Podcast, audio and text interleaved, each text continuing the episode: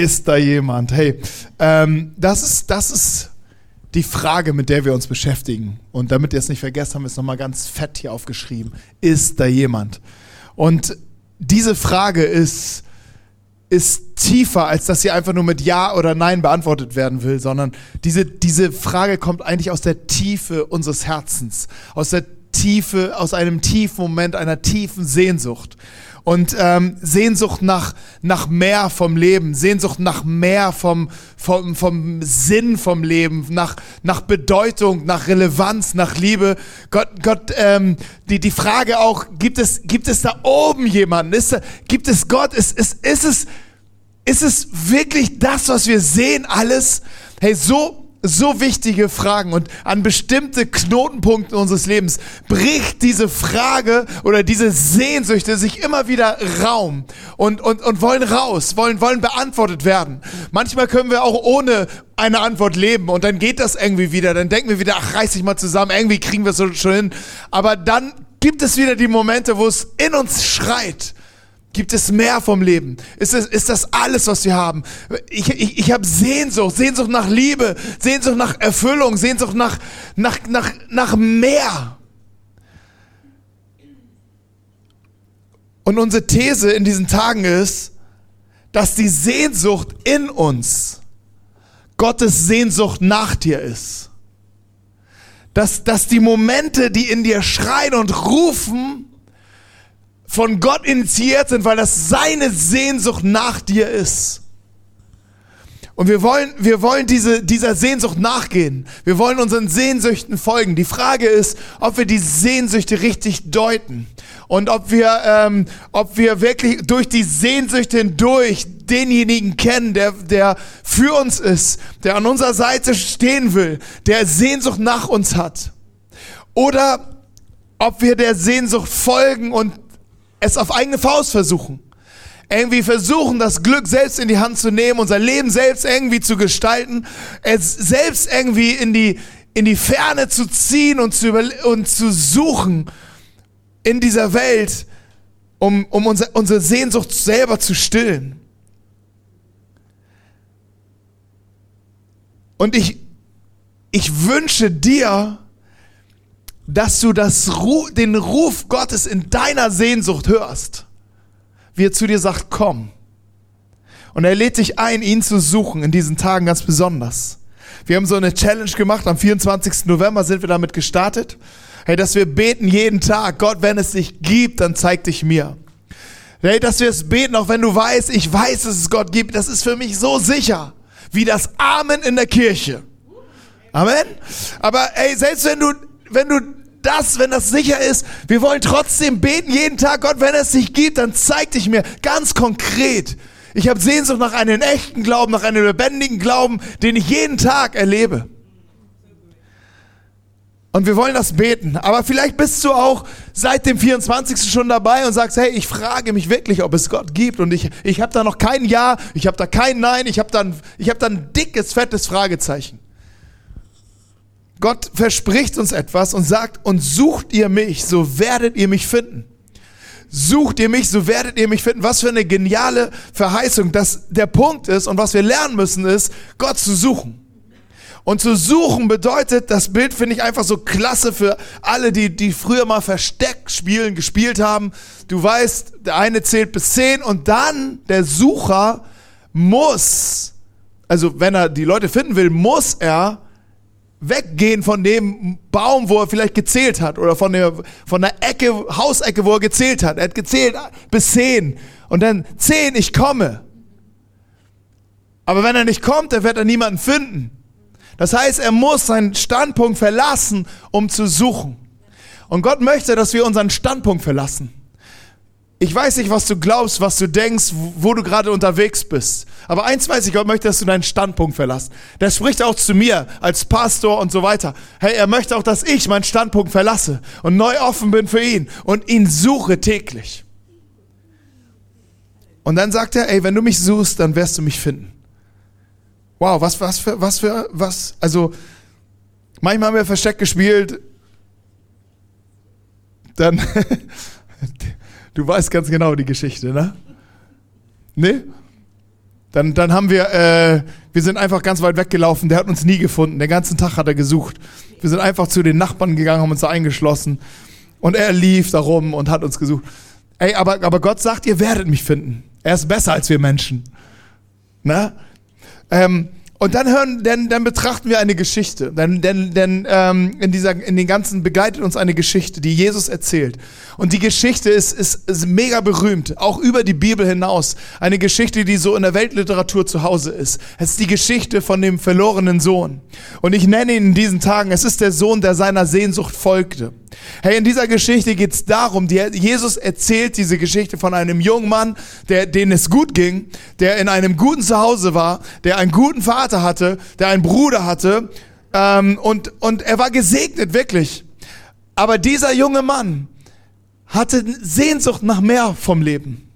Er, er, er wollte mehr vom Leben. Er hatte Sehnsucht nach Liebe. Er hatte Sehnsucht nach, nach, nach Sinn, nach Bestimmung. Und eins, er war sich einer Sache sicher, und davon erzählt die Geschichte, dass er das bei seinem Vater nicht findet. Der Vater steht interessanterweise für Gott. Und was Jesus uns hier gleich am Anfang gesagt sagt, ist, was viel in vielen unseren Herzen ist, das echte und wahre Leben, was Freude macht, was Bock macht, was Sinn macht, finden wir überall, aber nicht bei Gott. Und dieser junge Mann geht, verlässt, nimmt alles mit, was, was ihm zusteht, sein Erbe. Er geht in die weite Welt und, und sucht sein, seine, seine Sehnsucht zu stillen und nimmt das Glück selbst in die Hand. Mit seinen Ressourcen versucht er sich etwas aufzubauen, etwas aufzubauen, was seiner Sehnsucht wirklich, ähm, was seine Sehnsucht erfüllen soll. Und das Interessante ist, dass Jesus sich die Geschichte nicht einfach nur ausdenkt, auch wenn es diesen Mann so nicht gegeben hat, sondern dass Jesus deine und meine Geschichte hier erzählt. Es ist deine Geschichte, es ist meine Geschichte, von der Jesus hier erzählt. Er erzählt eine Geschichte über uns, weil er kennt unsere Sehnsucht in unseren Herzen. Und die Sehnsucht alleine, das ist überhaupt kein Problem, es ist von Gott die Sehnsucht. Nur wo wird uns die Sehnsucht führen? Und Jesus zeigt uns, wenn wir es selber in die Hand nehmen, dann werden wir an Orte kommen, wo wir Mangel leiden. Es heißt, dass dieser junge Mann irgendwann Mangel erlitt. Und aus Mangel wird mehr Mangel. Und aus diesem Zustand des Mangels wurde mehr Mangel und er selbst bekam mehr und mehr Hunger und, und wurde hungrig, heißt es. Und er hatte nichts mehr zu essen. Er war am Ende, am Ende arbeitete er bei den Schweinen und ähm, hatte den, den, den niedrigsten Job ever. Sein Leben stank im wahrsten Sinne des Wortes zum Himmel. Das ist der Zustand, wo dieser junge Mann jetzt gerade ist. Er ist komplett am Boden, komplett gescheitert. Und das geht nicht nur darum, dass es äußerlich so war, sondern es geht vor allen Dingen darum, Jesus interessiert sich mehr für sein Innerliches, für dein Innerliches. Er interessiert sich nicht so für dein Äußerliches. Er interessiert sich für dein Innerliches. Und was Jesus hier beschreibt, ist der innerliche Zustand. Hey, nach außen, wir sind Meister drin, Fassaden aufzubauen. Und du kannst sagen, hey, ich, ich bin, ich komme gleich nach dem Papst. Also bei mir ist alles Chico. Aber er weiß, wie es in unserem Herzen aussieht. Er weiß, wie es tief in uns drinnen aussieht. Und der, Jesus beschreibt diesen Zustand. Er hat, er hat mehr Hunger bekommen. Sein, sein Mangel führte ihn zu mehr Mangel und in die, in die persönliche innere Hungersnot. Er hatte mehr Hunger nach Leben als jemals zuvor. Er hatte mehr Hunger nach, nach Gnade, nach Sinn, nach Liebe. Am Anfang war alles fantastisch, aber jetzt ist er am Boden zerstört. Und dieser Moment ist wichtig gewesen für diesen jungen Mann. Denn aus diesem Zustand entstand etwas, eine Sehnsucht, eine neue Sehnsucht, eine Sehnsucht nach Zuhause. Er sagte zu sich selbst, als er da in, in seinem Desaster war, in seinem, wo er sagte, ich bin am Ende, sagte, ich will mich aufmachen und zu meinem Vater gehen und zu ihm sagen, Vater, ich habe gesündigt gegen den Himmel und vor dir. Ich bin hinfort nicht mehr wert, dass ich dein Sohn heiße. Mache mich einem deiner Tagelöhner gleich. Etwas steht in ihm auf und wir haben letzte Woche viel darüber gesprochen. Ich mache einen kleinen Recap, um uns dann auf den Weg nach Hause zu holen. Der junge Mann, der war am Boden zerstört und dieser Moment der persönlichen Zerstörung war seine Rettung. Manchmal ist der, Bo der, der, der, der Face Crash, da, wo du voll am Boden bist, dein bester Moment, weil es dein Rettungsring sein kann. Wo du denkst, okay, jetzt, ich, der junge Mann ist aufgewacht und hat gedacht, ich, es geht so nicht weiter. Und er, hat, er war bereit, und das ist das Wichtigste, Verantwortung zu übernehmen für sein Leben, für seine Situation. Und daran scheitert es manchmal. Das ist manchmal der Moment, warum es scheitert, warum wir nicht durchbrechen, weil wir nicht bereit sind, die Verantwortung für unser Mist, für unseren Scheitern, für unser Versagen übernehmen wollen.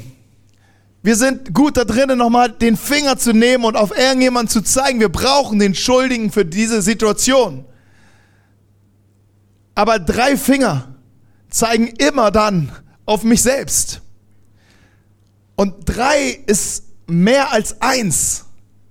Und könnte es sein, dass Gottes Interesse eher daran ist, zu sagen, dass wir Verantwortung für uns selbst nehmen, nicht fragen, aber der hat doch und der hat doch. An anderer Stelle sagt, äh, sagt, äh, sagt Gott dazu, was geht es dich an? Folge du mir nach. Übernimm du Verantwortung für dein Leben.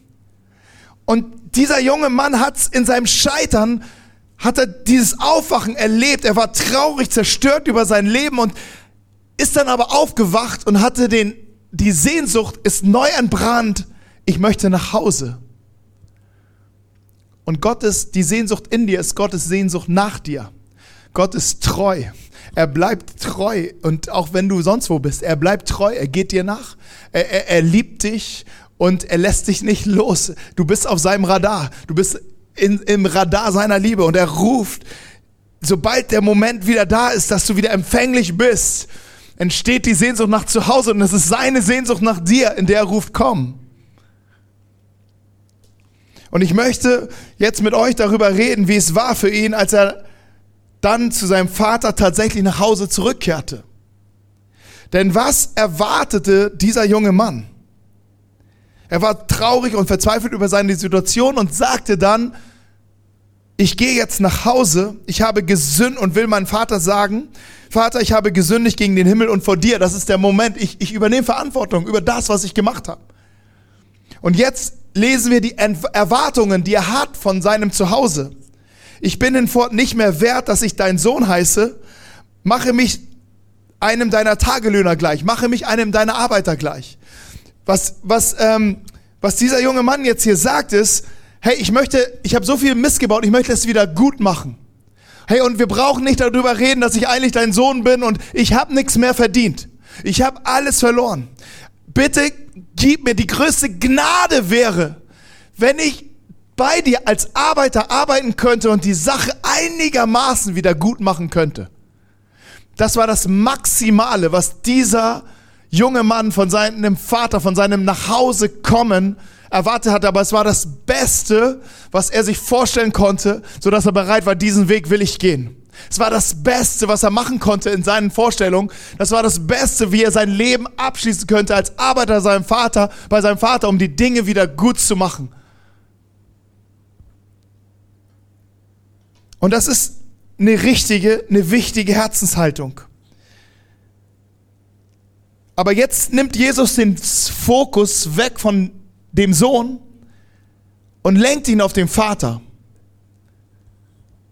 Und er möchte uns den Vater zeigen, weil Jesus erzählt die Geschichte. Und das waren dieselben Leute wie hier jetzt im Gottesdienst, die damals ihm schon zuhörten. Es waren Leute dabei, die waren, die waren verzweifelt, die waren am Ende und die wussten, ich bin dieser Sohn. Da waren Leute dabei, die, die, die haben zu Jesus gesagt, ich verstehe ich verstehe nur Bahnhof. Über was reden wir hier gerade? Da waren Leute dabei, die haben gesagt so, hey, äh, ich bin der Vater. Der Vater steht für Gott, aber ich bin der Vater, also ich bin, ich bin so gut drauf, äh, ich bin der Papst und höher.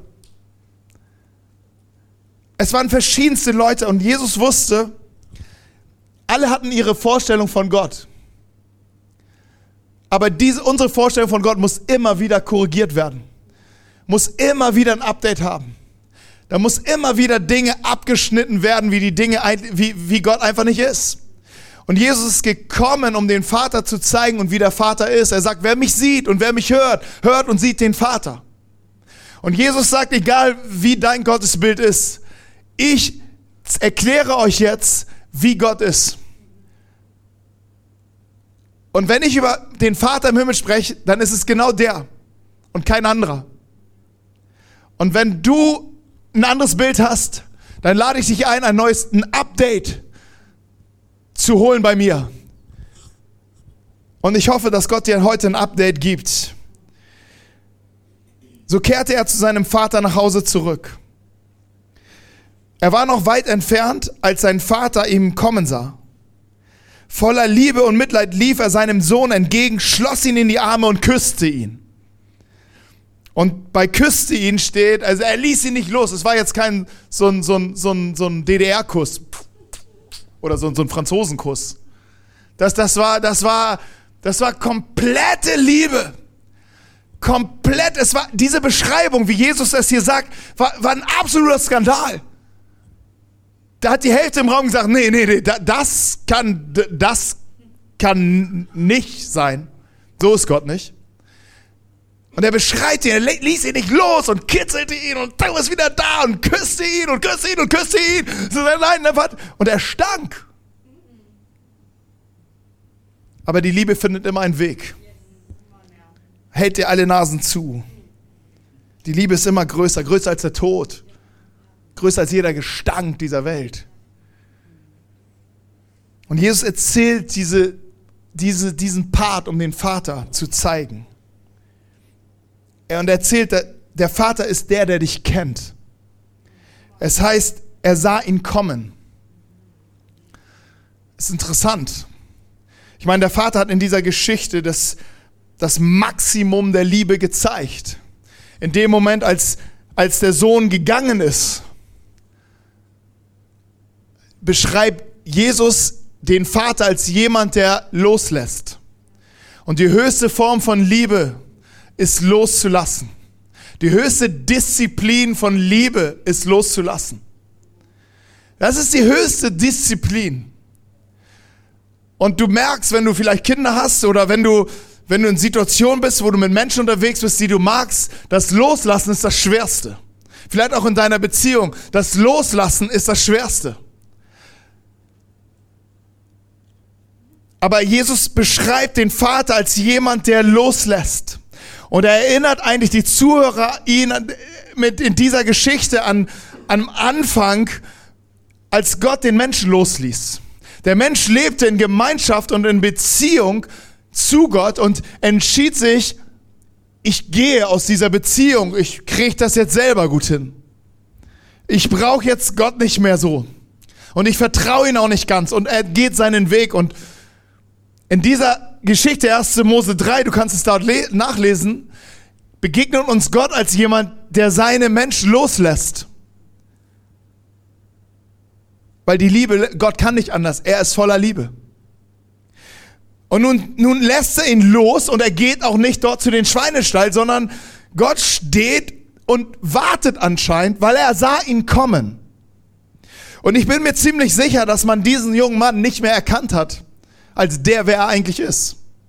Ich stelle mir da vor, er kommt zurück im Gesicht komplett tätowiert. Völlig abgemagert. Völlig, völlig einfach anders. Äußerlich nicht mehr zu erkennen. Weil was passiert, wenn wir anfangen, Mangel zu erleiden und Hungern zu haben? Wir fangen an, uns selbst nicht mehr zu mögen. All das, was in uns ist, kommt immer mehr nach außen. Und wir zeigen es. Und ich stelle mir so vor, vielleicht hat er auf seine Stirn oder im Gesicht Hate Me tätowiert. Und die Leute haben ihn, ich bin mir sicher, nicht erkannt. Aber der Vater kennt dich. Er, er, er stand und er hat interessanterweise gewartet. Und er sah ihn kommen irgendwann er wusste, die Liebe, sie ist stärker als der Tod. Und ich sehe seine Sehnsucht und ich rufe in seine Sehnsucht hinein, komm. Und wenn Gott sagt, komm, dann erwartet er, dass etwas in uns passiert. Und er sah, dass er kam. Er erkennt dich durch und durch. Seine Frage ist nicht, was hast du gemacht? Was hast du dir dabei gedacht? Sondern seine Frage ist, wo bist du? Seine Frage ist eine Frage der Sehnsucht nach dir, wo bist du? Und er rufend, sah, ruft er, rufend, er rief es ihm entgegen, wo bist du? Ich Sehnsucht nach dir. Und er sah ihn kommen. Und er kannte ihn sofort. Und er rannte ihn entgegen. Und das ist das zweite Bild. Der, der Vater, er ist dein Erbarmer. Er ist der, der sich über dich erbarmt. Hier heißt es, er lief ihnen entgegen voller Liebe und Mitleid. Das, was, was Jesus hier beschreibt an, an, an, an, an, an, das, an Tiefe des Herzens Gottes, ist ein absolutes Erbarmen über dein Leben. Jesus selbst lebt uns dieses Herz vor. Matthäus 9 können wir lesen, als er die vielen Menschen sah, hatte er tiefes Mitleid mit ihnen. Denn sie hatten große Sorgen und wussten nicht, wen sie um Hilfe bitten konnten. Sie waren wie Schafe ohne Hirten. Er hatte tiefes Mitleid und die, das, was hier be, be, beschrieben ist, ist ein Herz, was zerrissen ist, was sich, was, was voller, voller, voller Schmerz ist, weil er wusste, all diese Menschen, sie suchen, sie suchen die, nach, nach Sinn, nach Erfüllung, nach Liebe, nach Gnade, sie suchen danach und sie finden es nicht. Und das lässt sie nicht kalt. Er ist voller Erbarmen über dich. Er war voller Erbarmen über diesen Sohn. Er sah den Sohn kommen und er sah, sein, was er alles gemacht hat. Er, sein großer Bruder wird irgendwann sagen, ja, du hast das ganze Geld mit Huren verbracht. Du hast alles verprasst, weil er nach Liebe gesucht hat. War er bereit zu bezahlen. Weil er Freunde gesucht hat, war er bereit zu bezahlen. War bereit, seine Seele zu verkaufen. Und, aber der, der, der Bruder war erbarmungslos mit ihm, aber der Vater war voller Erbarmen über ihn und sagte, ja, ich weiß, was er gesucht hat. Er hat eigentlich mich gesucht. Er hat eigentlich meine Liebe bei mir, er hat sich, er hat sich bei mir gesucht. Aber er ist nicht bei mir angekommen. Aber seine Treue, Gottes Treue zu dir und seine Liebe zu dir, sie hört nicht auf. Und er ist bereit, dir entgegenzukommen. Er ist bereit, in dein Leben aufzutreten, dir unter die Arme zu greifen und er ist bereit, dich ans Ziel zu bringen, er ist bereit, nach Hause zu bringen. Ich weiß nicht, ob ihr Derek Remond kennt, den großen Leichtathleten aus äh, Großbritannien. 1992 war er bei den Olympischen Spielen. Hat überhaupt jemand schon gelebt? Ganz dezent. 1992. Ähm, genau, das war das Jahr, wo Ute und ich zusammengekommen sind. Deshalb haben wir von den Olympischen Spielen nicht so viel mitbekommen. Aber, äh, hä? Ach so, ja. Ähm, und, und dann haben wir, ähm, wir, über, ich habe vorhin so viel über uns erzählt, jetzt, jetzt wollte ich das ein bisschen abkürzen, weil ich habe voll überzogen. Ähm, aber dieser, es geht ja um den Vater. Es geht ja um den Vater und den Jesus uns zeigt. Und in dieser Situation von Derek Remond in seinem 400 Meter Lauf ähm, sehen wir die Liebe des Vaters von diesem Sportler. Und das ist ein starkes Bild. Lass das mal auf Video kurz ansehen.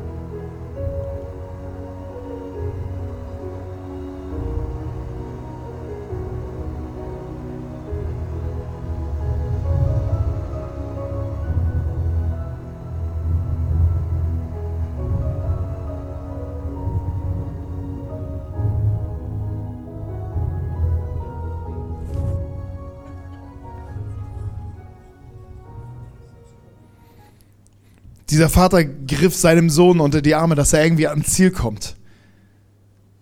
Warum, warum bewegt uns, warum bewegt uns dieses Bild so sehr? Ich weiß nicht, ob es dich bewegt, mich bewegt es enorm. Bilder wie diese. Weil es ist eine Sehnsucht in meinem Herzen und ich glaube, diese Sehnsucht ist in allen unseren Herzen.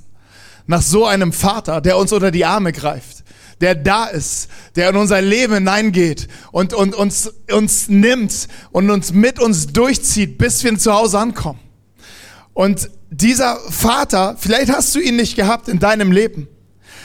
Jesus weiß, dass auch unsere Väter Sehnsüchte haben und vielleicht nicht gefunden haben, irgendwie verloren sind und nie das leben konnten, wozu sie berufen sind. Und Jesus platziert hier aber etwas ins Zentrum unseres Lebens hinein, sagt, so ist euer Vater im Himmel. So ist euer Vater im Himmel. Es ist ein, ein, ein kleiner Vergleich, wie er ist und die, die seine Liebe zeigt. Er ist derjenige, der dich, der sich erbarmt über dich, die unter die Arme greift und dich ans Ziel bringt. Und Jesus ist gekommen, um diesen Vater zu zeigen. Vielleicht sagst du, ja, ich, ich glaube, Gott ist aber anders. Eigentlich ist es egal, wie du über Gott denkst und wer Gott ist. Entscheidend ist, wie Jesus, über welchen Gott Jesus spricht. Weil Jesus sagt, ich bin vom Vater, ich komme vom Vater. Ich bin hier auf die Erde, um zu zeigen, wer der Vater ist. Und so ist der Vater. So ist er. Und vielleicht brauchst du hier ein Update. Er ist voller Erbarmen über dich. Du denkst über deine Schuld, über deine Sünden, über deinen Schmerz, aber er ist voller Erbarmen über dich. Und das war ein absoluter Skandal der Gnade. Er ist auch der, der dich liebt. Ich habe schon gesagt, er schloss ihn in die Arme und küsste ihn und hörte gar nicht mehr auf. Er ist der, der fragt, wo bist du? Und als der Sohn kam, matchten sich Gottes Sehnsucht nach dir und, und deine Sehnsucht nach mehr. Und es ging auf in, in der offenbarten Liebe Gottes. Das ist das Bild.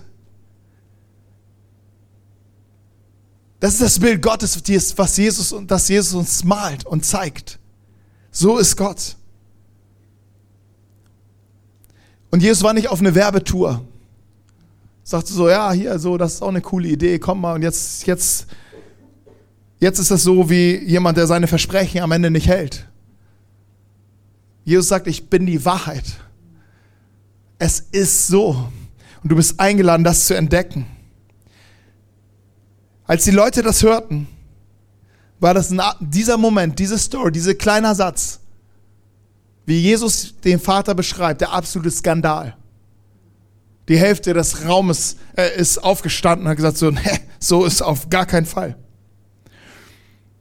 Und die andere Hälfte hat sich gefragt, wer ist dieser Mann, der diese Geschichte erzählt? Und mit dem Punkt möchte ich gerne abschließen. Wer ist dieser Mann, der diese Geschichte erzählt?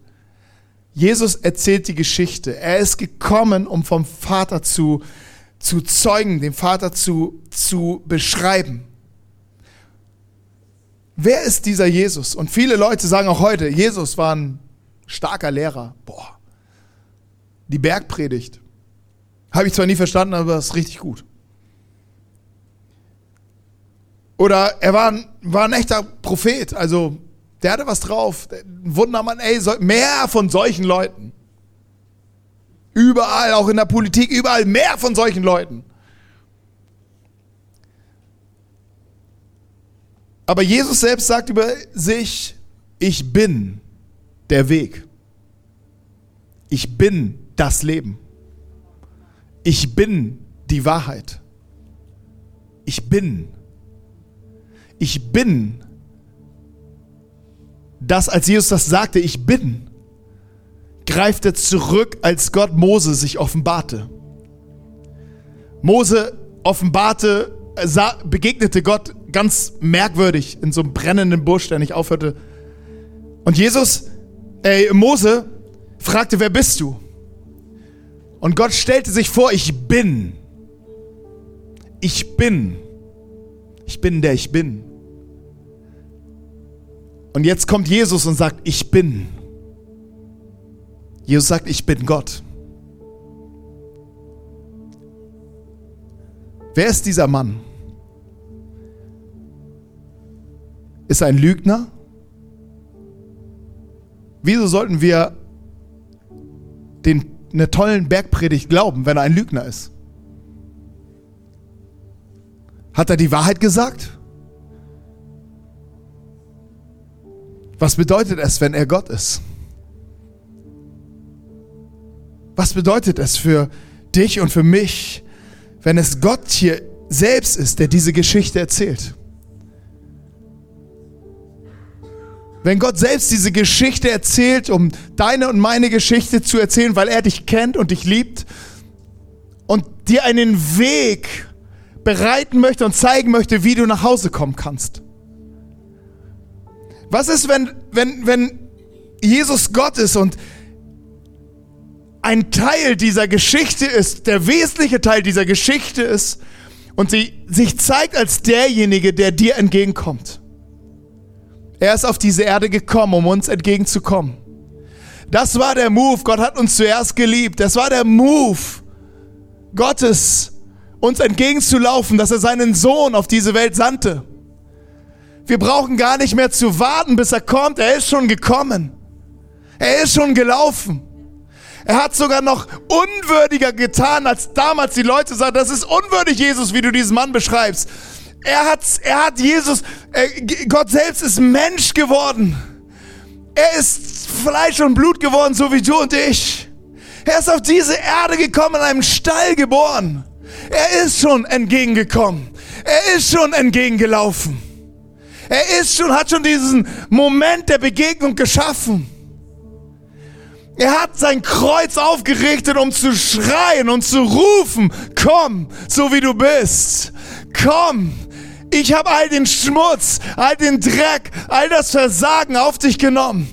Wisst ihr, der Sohn kam das Maximale, was mir passieren könnte, und das wäre schon das Beste ist, wenn ich, wenn ich als Arbeiter die Sache wieder gut machen könnte. Aber Gott ruft ihn, drückt ihn an sein Herz und liebt ihn und erbarmt sich über ihn und gibt ihm eine neue Chance. Gibt ihm keine neue Chance, er gibt ihm ein neues Leben. Und er ruft es vom Kreuz aus und sagt, komm. Und alle, die kommen, gibt er das Recht, Kinder Gottes zu werden. Keine Arbeiter, sondern Kinder Gottes, alle, die kommen. Er gibt das Recht, dir ein Kind Gottes zu sein. Und er sagt, ich bin auferstanden am dritten Tage und ich lebe. Und ich spreche Leben in dir hinein. Ich spreche Erfüllung in dir hinein. Ich spreche es hinein und ich hole etwas heraus aus dir. Es ist größer, als du jemals erbitten könntest. Das Einzige, was Einzige ist, was wahr sein muss, ist, dass Gott, Jesus recht hat. Und Gott ist. Das ist die Frage. Und Jesus hat alles gegeben. Als er gekommen ist, hat seine Mutter folgende Worte empfangen. Du wirst einen Sohn bekommen und du sollst ihn Immanuel nennen. Früher alle, haben sie mehrere Namen gekriegt. Und ein Name ist Immanuel. Immanuel bedeutet Gott mit uns.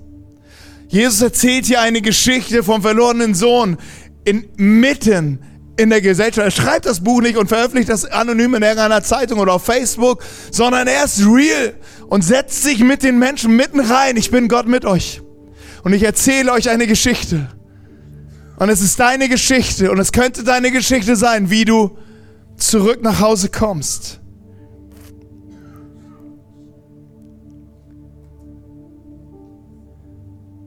Und Jesus hat lieber beschlossen zu sterben, als ohne dich und ohne mich zu leben.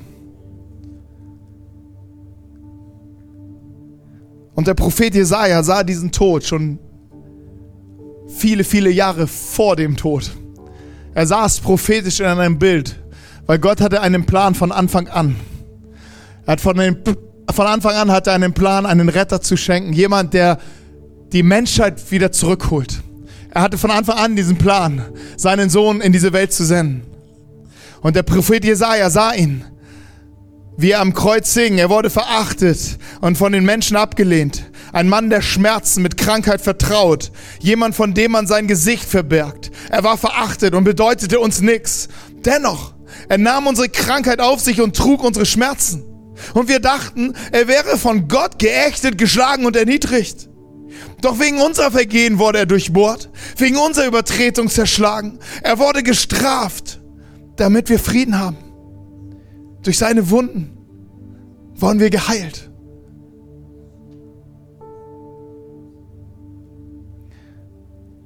Jesus ist gekommen, um zu suchen, wer verloren ist und zu rufen, wer sich rufen lässt.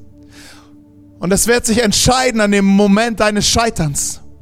Ob du Verantwortung übernimmst und sagst, hier bin ich. Hier bin ich. Drei Finger zeigen auf mich. Und ich übernehme Verantwortung für mein Leben, für, für meine Situation und ich möchte zurück nach Hause. Und dieser Schritt heißt Umkehr. Wir haben letzte Woche darüber gesprochen. Das hebräische Wort für was heißt Teshuva. Und es bedeutet zurück zu den Wurzeln. Und was dieser junge Mann tat, ist Teshuva. Er ging zurück zu seinen Wurzeln. Er ging zurück nach Hause. Und er wusste nicht, was ihm erwartet. Und es war überbitten und verstehen, was ihm erwartete. Petrus greift das irgendwann auf und sagt, wendet euch Gott zu. Teshuva. Wendet euch Gott zu. Kehrt um, damit ihr von euren Sünden gereinigt werden könnt. Dann brechen herrliche Zeiten an und ihr werdet durch den Herrn gestärkt werden. Es ist mehr, als du dir vorstellen kannst, was dich erwartet. Es brechen herrliche Zeiten an und du wärst gestärkt vom Herrn. Besser kann keine Nachricht sein. Besser kann keine Nachricht sein. Es brechen herrliche Zeiten über dein Leben an. Es brechen herrliche Zeiten über dich, über deine Zukunft an. Was es braucht ist Teshuva. Back to the roots. Back to the roots zurück nach Hause. Und der Vater läuft dir entgegen.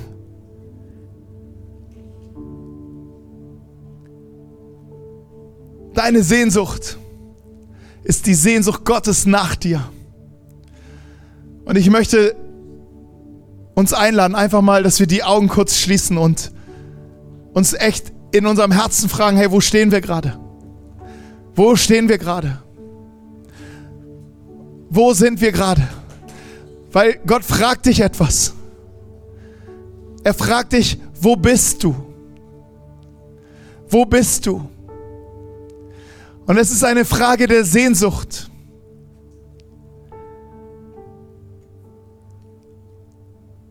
Vielleicht hast du auch bis zu deiner Sehnsucht gefolgt. Und bist gelandet an Orten, wo du denkst, mein Leben stinkt zum Himmel. Es stinkt zum Himmel. Mein Herzenszustand stinkt zum Himmel. Voller Egoismus, voller Selbstliebe. Nicht bereit, Klarheit zu schaffen. Voller Lügen.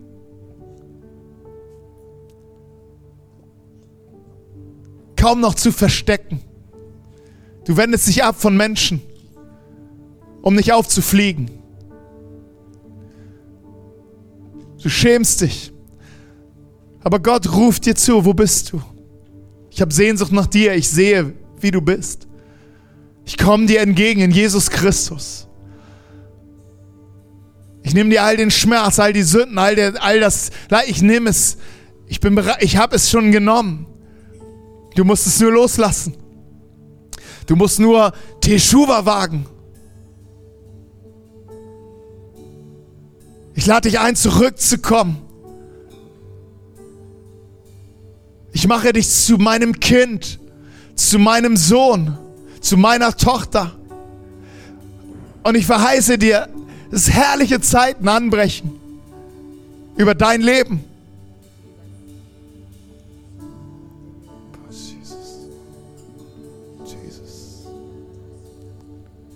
Jesus.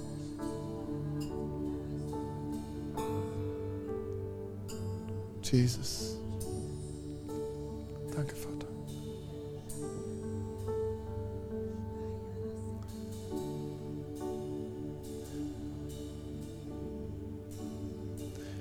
Ich möchte dich wirklich herausfordern, Teshuva zu wagen. Den Schritt nach Hause zu wagen. Den Schritt nach Hause zu gehen. Es ist nur dieser eine Schritt. Es ist nur dieser eine Schritt. Ich möchte dich herausfordern, Teshuva zu wagen.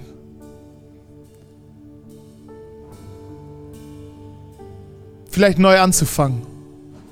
Vielleicht neu durchzustarten.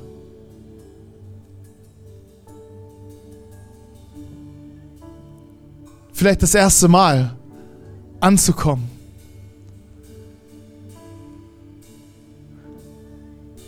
Vielleicht ganze Sache zu machen. Nicht nur sonntags, sondern vor allen Dingen montags und dienstags und mittwochs und Donnerstag und Freitag, Freitagnacht und Samstag.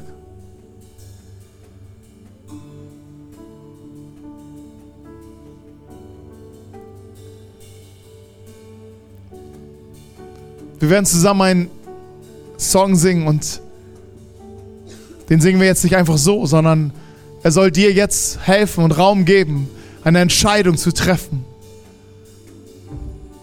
Wir bitten dir hier vorne auch an, zum Gebet zu kommen. Unser Team ist bereit und steht hier vorne am, an unserem Schild. Du kannst damit einfach kommen. Wir beten, wir segnen dich. Vielleicht brauchst du Support.